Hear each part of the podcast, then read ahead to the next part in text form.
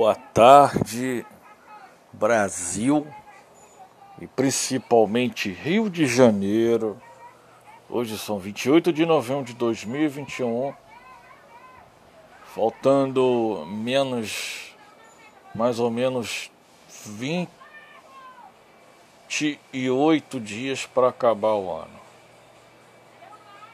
É, e tivemos o grande jogo da final da Taça Libertadores da América de 2021, que envolveu Palmeiras de São Paulo e Flamengo do Rio de Janeiro. E infelizmente o Flamengo perdeu para o Palmeiras, mas é, assim é o futebol, assim funciona. Um tem que ganhar, uns tem que perder. Uns tem que ganhar, uns tem que perder, rir, chorar. Faz parte do futebol. E tem um, um, um bate-papo aqui da ESPN falando sobre o jogo, as estatísticas do jogo, do envolvendo Flamengo e Palmeiras. É, foi um jogo pegado, um jogo muito disputado, um jogo que com certeza entrou para a história. Entrou para a história do dos jogos históricos da Taça Libertadores da América. E, e com certeza os palmeirenses estão parabéns aos palmeirenses, tricampeões da Taça Libertadores da América, com merecimento, jogaram muito bem.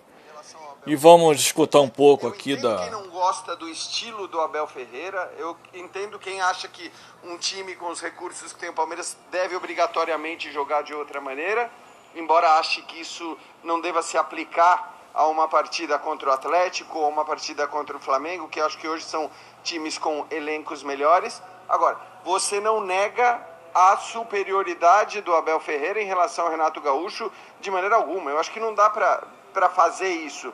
É muito claro que o Renato é um técnico que é, pode ter os seus méritos, mas os seus méritos não são absolutamente méritos táticos. É, é mérito de gestão de grupo, de ouvir o jogador, e etc, etc, etc. Tá? Agora, é, o Abel Ferreira é um cara que prepara o jogo, é um cara que estuda e ele preparou esse jogo, embora tenha entrado em campo com uma escalação inédita. É até interessante porque o Calçade fala dessa escalação inédita e o Palmeiras jogou com uma escalação inédita a segunda partida contra o Atlético em Belo Horizonte e o Palmeiras jogou com uma escalação inédita o seu primeiro confronto contra o São Paulo, né, com aquela saída do Scarpa para a entrada do Dudu.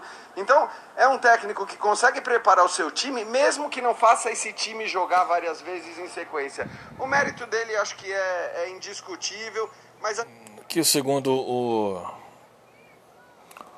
o comentarista aqui dizendo que o Palmeiras jogou taticamente bem, se repôs a bola em, em, jogo, entendeu? Jogou perfeitamente, né? Como ninguém jogava, né? E por isso saiu vencedor, né? Com o título, na prorrogação com o gol de Davidson, após uma bobeada da zaga rubro-negra. E Davidson aproveitou, bom conhecimento do goleiro Diego Alves e mandou a bola para o fundo da rede. Assim, foi até o final da prorrogação, do segundo tempo da prorrogação. Começou o primeiro tempo da prorrogação, segundo tempo e, infelizmente, foi assim.